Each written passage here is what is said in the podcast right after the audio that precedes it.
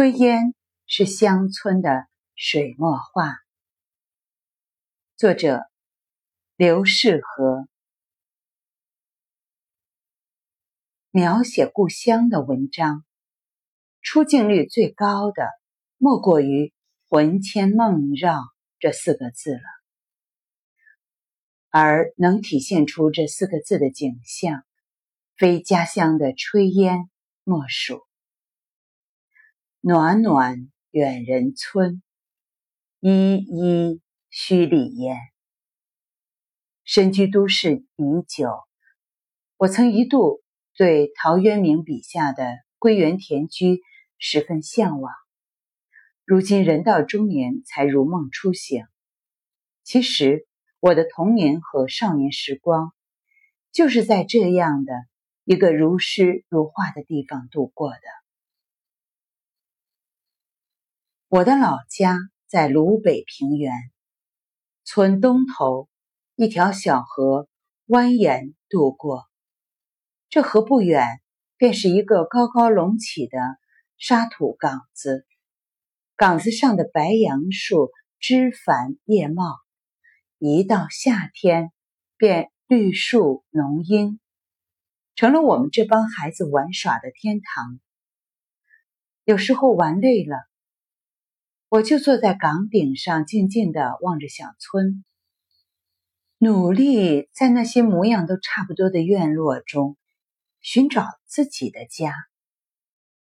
起初总是眼花缭乱，后来望着望着就有了经验。看炊烟，父亲患有胃病，医生叮嘱要三分治。七分养，吃饭需有规律，还得是热乎饭。不管多忙，一日三餐，母亲都会准时生火做饭。所以村里升起的第一缕炊烟，多半就是我们家的。母亲常说，这炊烟就是咱庄户人家灶台上开出的花。花一开就有饭香，日日有饭香，就是好日子。彼时年幼，对母亲的话一知半解，在意的只是制造炊烟的灶台上，母亲又做了什么好吃的饭。正所谓“鸡望炊烟眼欲穿，一心只想肚儿圆”。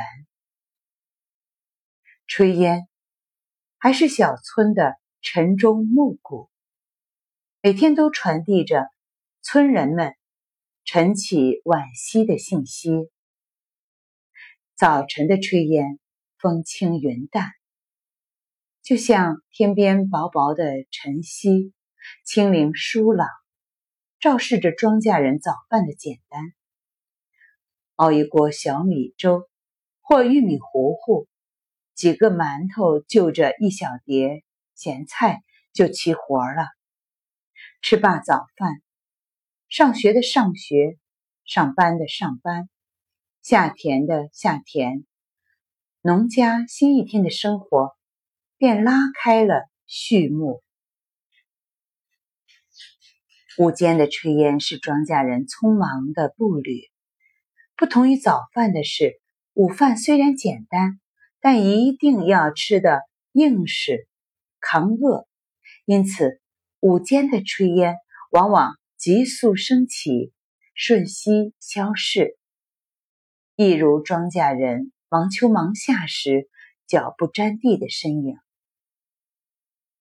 傍晚的炊烟是最美的，也最能体现农家生活的细致与温馨。晚饭是全家人的聚餐，也是庄稼人一天当中最悠闲的时候。庄稼人有个小习惯，就是越闲越吃，所以晚饭自然丰盛些。如若恰巧那天家里有喜事，更会杀鸡烧肉，以示庆贺。乡下人干活是急性子。但吃饭蛮讲究，尤其懂得想要肉更香，功夫必须长的道理。小火慢炖，肉烂汤浓，因此傍晚的炊烟是细水长流，从黄昏一直摇曳到夜幕降临。炊烟如此缭绕生动，古诗词中自然少不了它的倩影。乱云胜带炊烟去，野水闲江白影里。是辛弃疾笔下的炊烟。鱼是孤烟，鸟寒碧，水村残叶五愁红，则出自流水笔端。写炊烟最多的当属陆游，岭谷高低明野火。村墟远近起炊烟，和遥望炊烟已可愁。是从行路问村民，都是他的。可见放翁对田园袅袅飘逸的炊烟有多喜爱。后来又读到陆游“雾敛芦村落照红，鱼鱼鱼舍”。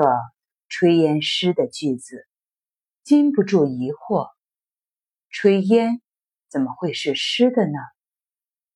直到离家多年后，有一回在梦里又见故乡炊烟，醒来后却一枕清泪，才终于有悟：原来炊烟是和思念缠绕在一起的。泪眼。看炊烟，又怎么会不是诗的呢？又想起母亲当年对炊烟的比喻，突然觉得母亲就是一个十足的诗人。而在我的眼里，炊烟不但是庄稼人灶台上开出的花，它自由舒展、浓淡随意，更像是一幅。黑白交织的水墨画，画中的奇妙意境，只有看懂它的人才能体会得到。